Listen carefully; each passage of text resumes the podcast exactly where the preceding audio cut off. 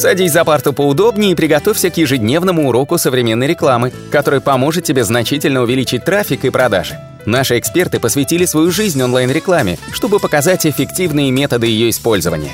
Урок начинается прямо сейчас, поэтому прекращаем разговоры и внимательно слушаем.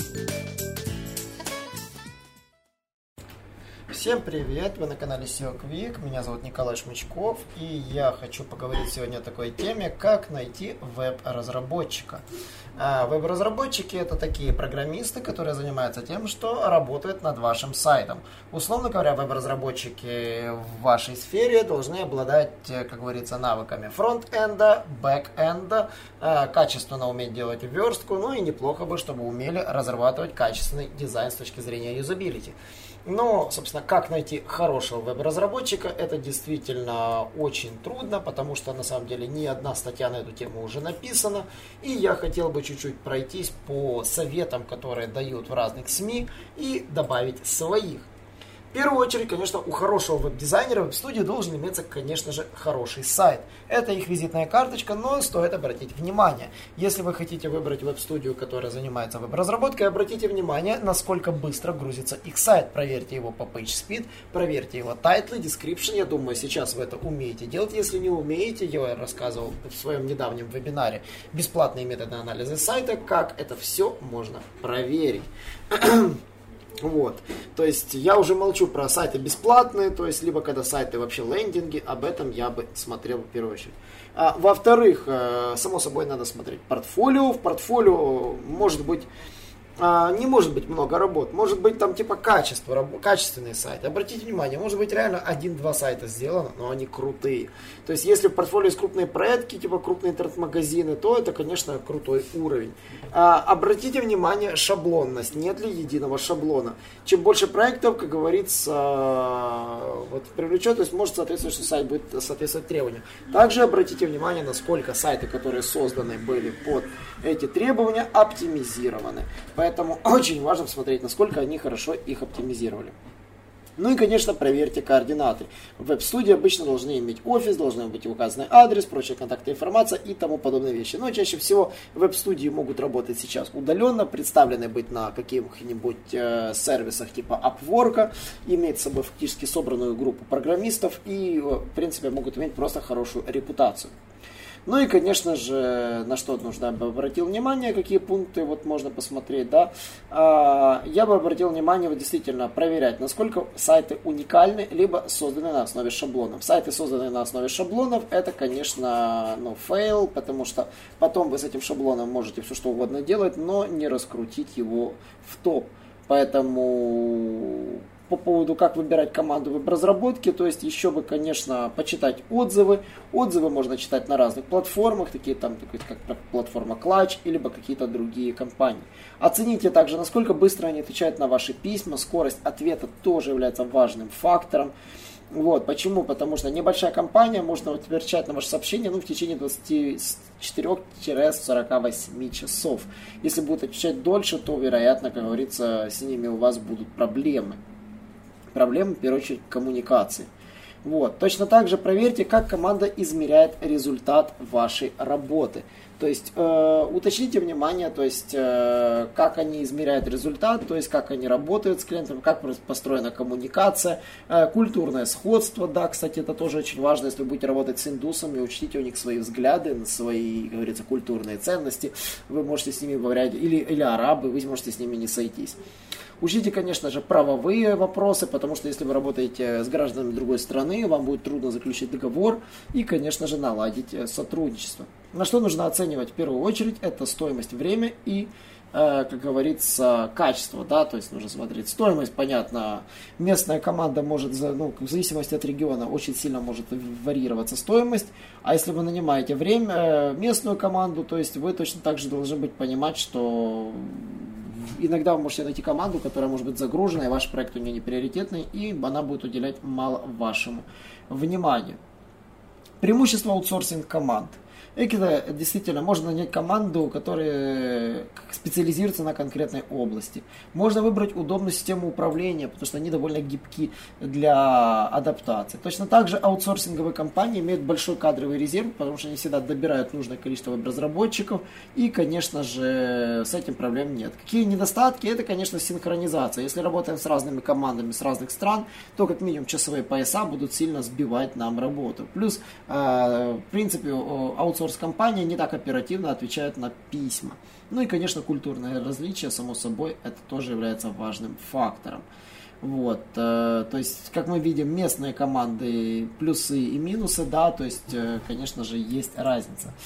Ну и, конечно же, какие еще советы могут быть? Не стоит доверять э, в SEO-студиях э, их командах разработчиков. Почему? Потому что SEO-студия, э, хорошая SEO-студия занимается только SEO. Она не занимается веб-разработкой. Мы, в частности, имеем своих программистов, но они не занимаются веб-разработкой наших клиентских проектов. По одной простой причине. Они знают наш сайт на зубок. Они знают, что лежит на нашем сайте, как устроена админка нашего сайта. Они знают, что на нашем сайте, потому что они его практически сами делали. Но стоит им дать любой другой проект, они его не сделают. Они, им придется гораздо больше времени, им придется работать над этим. Фактически это то же самое, что вы попросите хорошего опытного продавца с одной компании поторговать в другой компании. Это все, конечно, классно, но ничему хорошему это не приведет.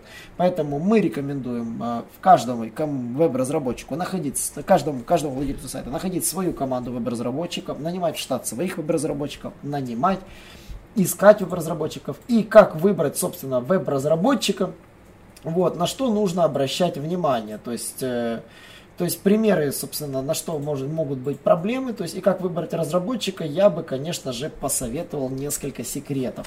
Первое, самое логичное, вбить в поиск создание сайтов. Да, минус, потому что вы найдете трэш. То есть, как говорится, в первых страницах выдачи будет шлак, но рано или поздно вы найдете какую-то студию. Вот. Конечно же, когда вы будете оценивать рейтинги вашего веб-разработчика, которого вы нашли, конечно же, учтите, э, есть ли у него авторитетные рейтинги на теглайне, на рейтинге Рунета, либо Руварде, либо отзывы на Upwork, либо отзывы на биржах. Посмотрите, какие сайты он сделал, и если по возможности, можно с ними списаться и спросить, э, работали ли вы с этим веб-разработчиком. Ну и знать всю информацию. Вот. Э, попробуйте также найти, если это компания, посмотрите сотрудников на популярных ресурсах Behance или Dribble, э, есть они или не есть профили компании в соцсетях, оцените, как люди, сколько людей реагируют на эти посты, то есть можно в целом выяснить, существует ли компания вообще на самом деле. Вот. Если же вы нанимаете поштучно веб-разработчика, то вы должны понимать, э, что вы должны правильно ему формировать ТЗ, потому что если в состудии вы работаете, вы можете проговорить многие пункты и ТЗ за вас составят, то с э, поштучно, как говорится, нанятым веб-разработчиком штат вам нужно четкие составлять ТЗ. И здесь действительно могут быть проблемы, потому что иногда владельцы сайтов не знают, как правильно формулировать ТЗ для веб-разработчиков. И здесь мы можем сказать, что для того, чтобы писать качественное ТЗ, да, допустим, только, я даже не говорю про SEO, а по функционалу, ну, нужно, как говорится, хорошо понимать, что ты вот, требуешь и правильно прописывать алгоритмы. Иначе работа по ТЗ затянется.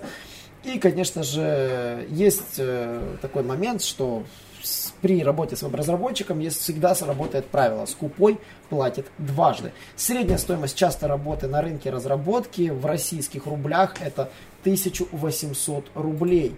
Если посчитать, э, сколько это в гривнах, то есть э, в Украине, то есть эта цена была бы 691 гривна, но у нас в среднем э, на рынке разработки, если не ошибаюсь, 20 долларов в час, э, в час, это примерно выходит э, 20 долларов в рублях, сейчас скажу, то есть гривнах, Э, это выходит на сегодняшний день по курсу, это 533 э, гривны в час.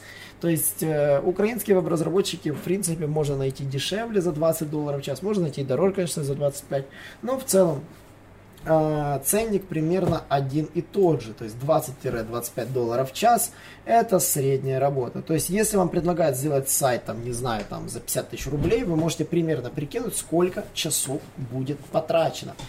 То есть и примерно должны понимать, когда оцениваете, сколько часов будет выделяться на работу. Иногда слишком низкая цена может наоборот вас э, заставить задуматься и понять, что происходит. Поэтому э, хороший сайт разрабатывается не менее двух месяцев, и в этом обычно задействуется 8 специалистов где-то в среднем. Может быть и меньше, может быть и побыстрее, но в целом вот, хорошие сайты действительно занимаются очень, э, как говорится, дешево. То есть если стоимость сайта меньше 100 тысяч рублей, это значит, что, скорее всего, вам качнут шаблон, поставят CMS, пишут название компании, настроят пару модулей, и, пожалуйста, вуаля, вот у вас, как говорится, плохой сайт, который можно потом смело удалять и заказывать новый. Вот, э, поэтому всегда изучайте сайты будущих разработчиков, не газинитесь за низкой ценой, ознакомьтесь с разницей между CMS и фреймворками, определите для себя, какое решение четко нужно вам. С разработчиком вам должно быть комфортно обязательно общаться, вы должны наладить каналы коммуникации, как вы будете с ним вести диалог. Вот, то есть изучайте обязательно, есть ли он в соцсетях, как с ними можно связываться. Ну и, конечно же, по возможности заключайте договор о сотрудничестве, где вы будете работать. Потому что мало того, что просто сделать сайт, вам придется его постоянно дорабатывать, обслуживать и продвигать. И чем с меньше, с меньше вы будете менять исполнителей, тем лучше.